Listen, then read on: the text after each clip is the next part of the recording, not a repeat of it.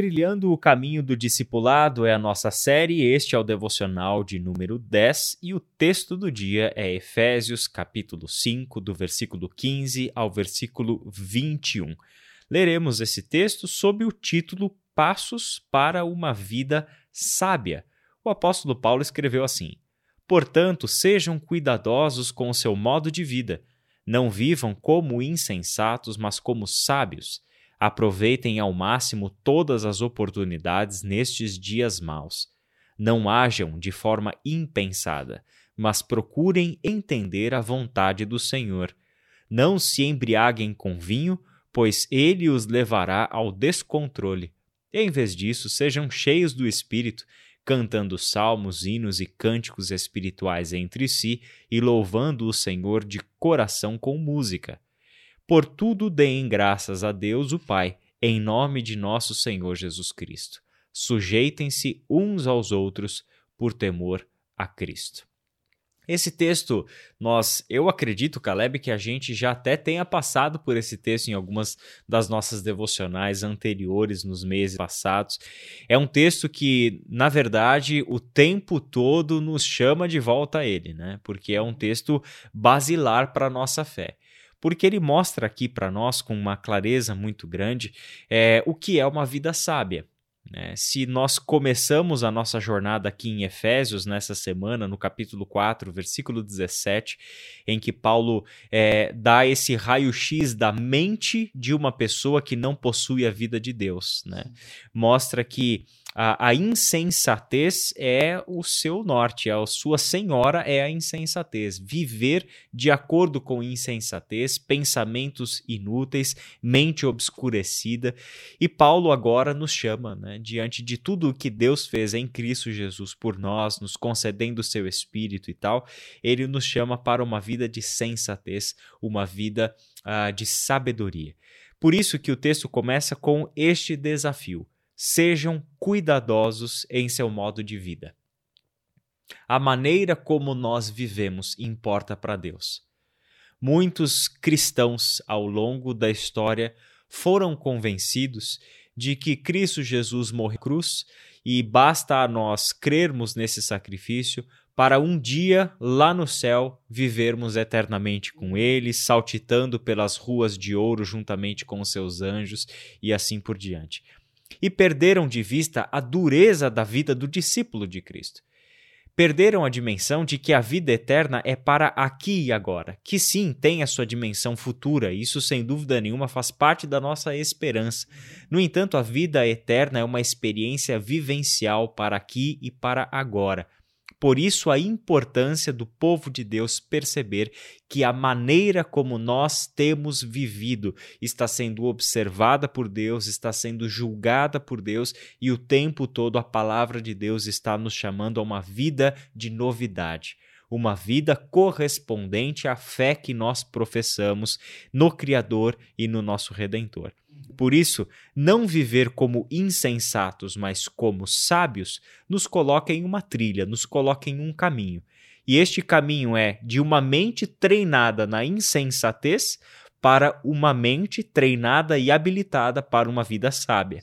Trilhar esse caminho significa discernir a vontade de Deus. Ao invés de viver de maneira impensada, como ele diz no verso 17, devemos substituir a mente obscurecida, a insensatez, o viver sem considerar, o viver sem pensar, substituir tudo isso por uma vida que o tempo todo procura entender. Isso é um processo racional, um processo lógico, um processo consciente de mente, procurar entender a vontade do Senhor.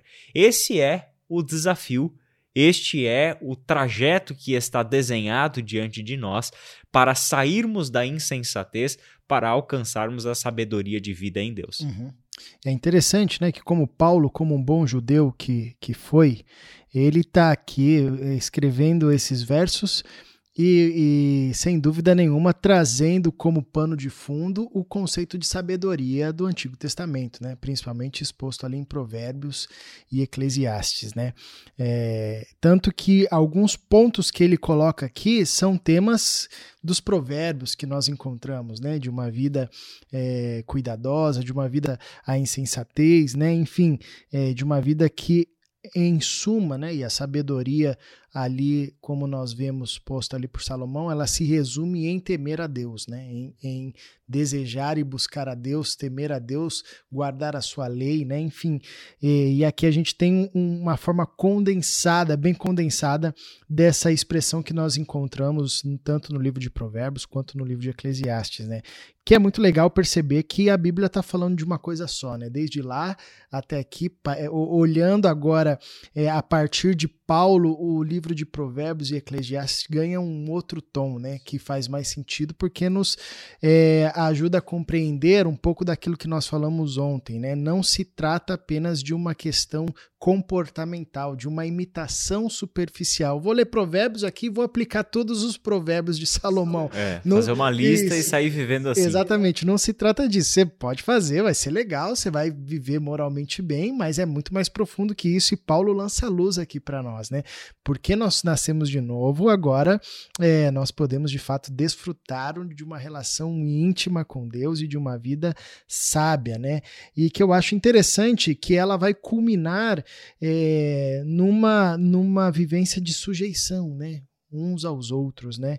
E não de, de dominação um do outro, mas de sujeição uns aos outros por, te, por temor a Cristo, como Paulo escreve aqui no verso 21. E a gente pode lembrar, trazer aqui de novo à luz o Diótrefes, né? Pra, até para lembrar o nome, para você se inspirar aí, viu? Pro irmão do Caio, o Diótrefes. é... Eu, eu não vou nem comentar. Não. Milena, é brincadeira, viu?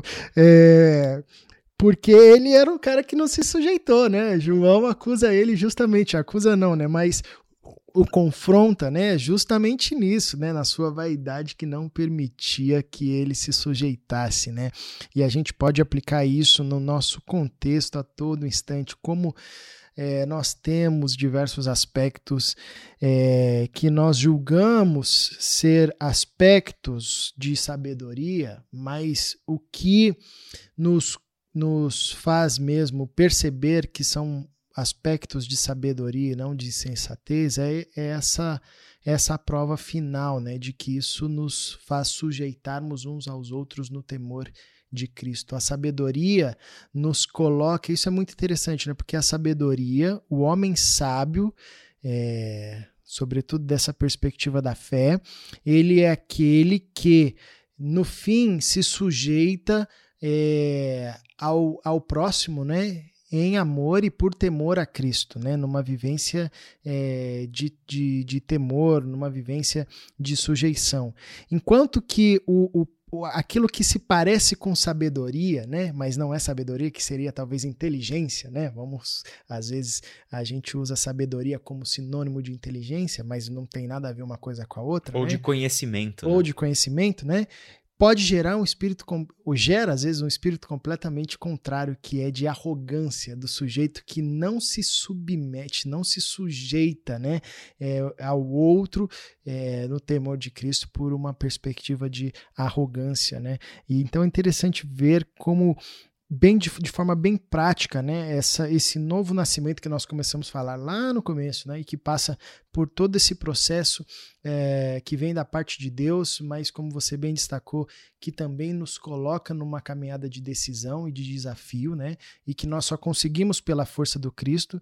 Ele é bem prático para nós e, e reflete numa vida sábia. E uma vida sábia é uma vida que preserva a vida, né? É, e aqui é interessante a gente pensar santidade como sabedoria, santidade como preservação da vida, né?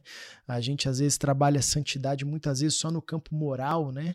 É, mas é muito mais profundo que isso, né? Santidade é preservação da vida em todas as suas instâncias, né? É, promulgação da vida em todas as suas instâncias, né? É, Para além de uma perspectiva apenas moral, né? Enfim, é, perceber isso, né? Que, que a sabedoria tem a ver com santidade, com, a, com uma vida que preserva a vida e que que vai é, redundar numa vivência comunitária de paz, de sujeição. Imagina uma comunidade, Israel, onde todos os irmãos se sujeitam uns aos outros por temor a Cristo. A gente teria um grande problema. E o grande problema seria o seguinte: toda hora a gente ia ficar falando: não, não, é você, não, não, vai você, não, é para você, não, não, é para você, não. Aí você fala: calma aí, gente, vamos, vamos fazer uma fila aqui, porque alguém, alguém tem, que, tem que ser é, beneficiado primeiro, né? É, imagina um, um lar onde o marido se sujeita à esposa, a esposa se sujeita ao marido a partir da perspectiva do Cristo, e, e Paulo continua o texto falando sobre isso, né?